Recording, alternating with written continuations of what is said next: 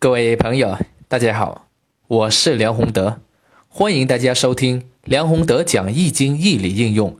想要了解更多的、更详细的易经义理内容，请关注我的微信公众号“宏德周易文化研究”。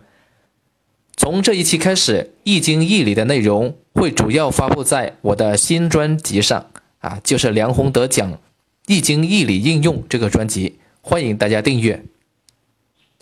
那这一期呢？我主要要讲的是五行旺衰的规律。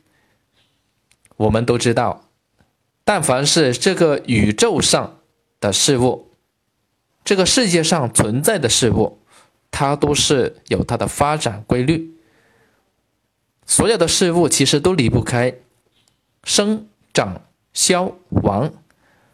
啊，佛家里面呢就讲成、住、坏、空，这个是所有事物的规律。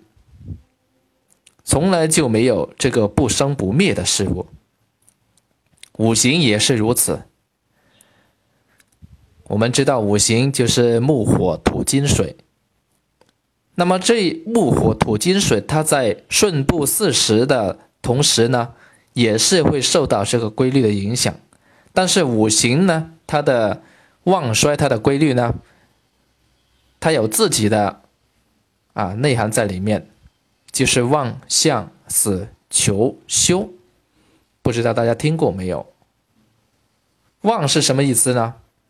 就是很旺盛，也就是说五行呢，它在不同的季节会有不同的旺衰的状态。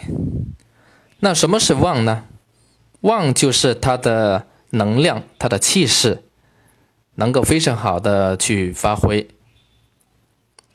啊，比如说是火五行很旺，那么这个旺呢，就是火五行这种力量啊，能够得到完全的发挥，这个就是旺啊。相是什么呢？相呢，它的程度，它这种旺的程度啊，比旺这种程度呢会低一点，但是也是算能够有比较好的发挥，所以我们可以把它定位为次旺。修呢，修就不一样了。修的话呢，它就属于一种修整的状态啊。从这个人类的事物上去看呢，就是处于对修的这种状态，就是没能让它去有发挥的余地的。求的状态呢，和修差不多，但是呢，它的性质不一样。我们看“求”这个字呢，就有被困、被囚禁这么一种象。也就是自身难保，根本没有力气，所以呢，他的力量呢也是非常的弱，也是不能发挥。而死的话呢，就是完全被克制，被旺气克制，可以说是生气全无。所以这么一种五行的状态呢，是更没有力量啊，是连一点力量都没有了，比这个修球还不如。这个呢，就是。望向死求修的基本的含义，那我们把五行啊放到这望向死求修里面举例去看，大家就更容易明白了。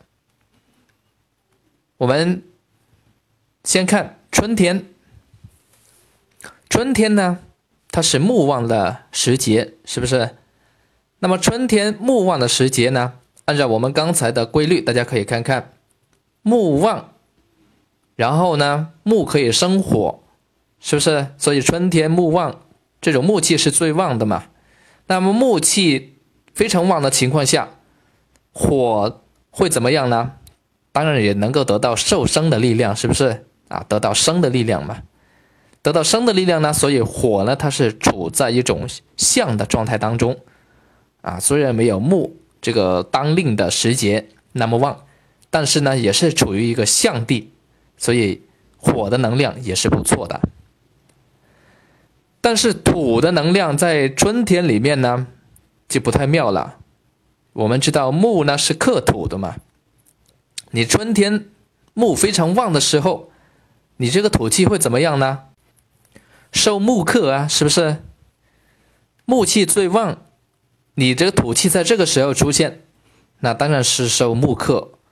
而木气最旺的时候，你这个土气呢，就意味着越越困难嘛，越被克制的死死的嘛，是不是？所以呢，呃，这个五行啊，土的五行在春天的时候呢，它是处在死这么一种状态。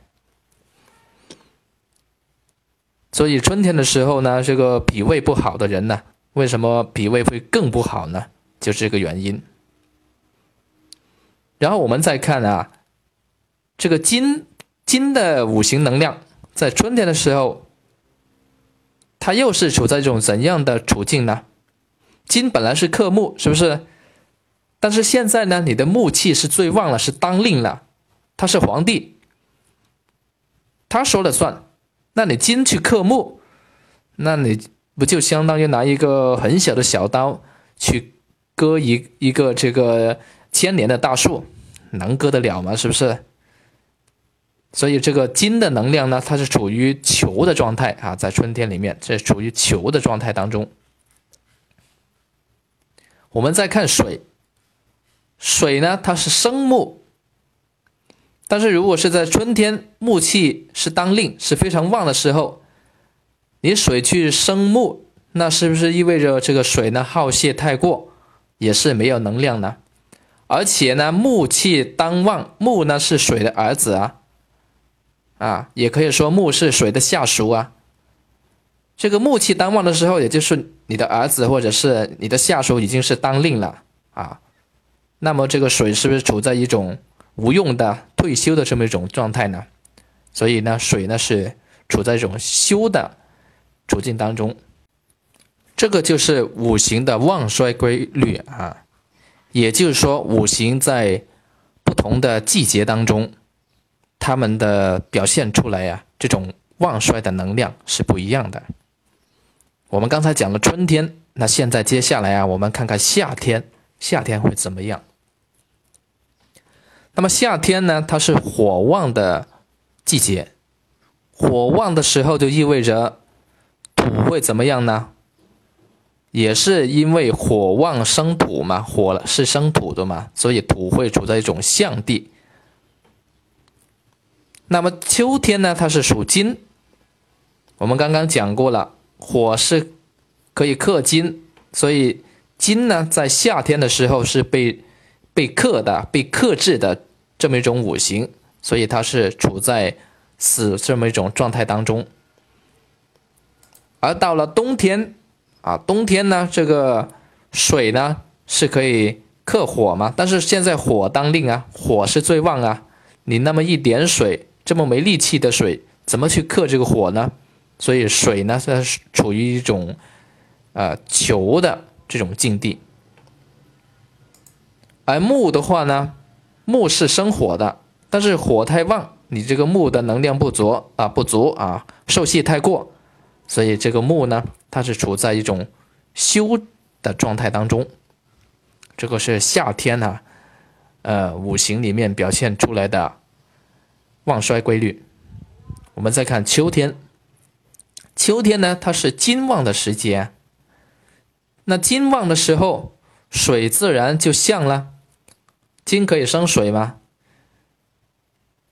所以秋天的时候呢，首先金是处在旺地，水呢它是处在相地，啊，然后金可以克木，所以呢木呢是处在这个死的境地当中，火呢它是用来克金的嘛，所以它是处在囚地啊囚地当中，而土的话呢，土是可以生金，但是受气太过啊，是不是？金当令嘛？所以这个土呢是处在这个休地，这个是秋天里面啊五行的状态。我们再看冬天，冬天呢，按照我们刚才所说的，首先当令的是水，是不是？冬天水旺，水气呢是非常旺盛的，是当令的。那么水旺呢，木它就像了，水可以生木嘛。所以木五行在冬天里面，它是处在相的这么一种境地当中，而火呢是被水克制的，你被这个当令的水克制，所以火呢在冬天里面呢，这种五行啊，它是处在一种死地，那就更难发挥了啊。然后呢，再到这个土，土呢是用来克水的，但是现在呢水已经成势了，而且当令，所以土呢它是处在一种球的状态当中。而金的话呢，金是生水的，也是受泄太过，所以金啊在冬天里面呢，它是处在一种休的境地当中。这个呢就是五行的旺衰规律，这个规律非常重要啊，不管是呃中医也好，或者是这个八字命理也好，或者是其他的跟易学相关的，包括你像这个奇门遁甲。啊，还有这个六爻啊等等，都跟这个五行啊的应用啊非常有关系的，特别是五行的旺衰的规律，这个是我们必须必须要熟的啊，只有熟的情况下，你才能够比较好的去运用。那这个呢，就是我们今天要讲的节目内容——五行的旺衰规律。谢谢各位。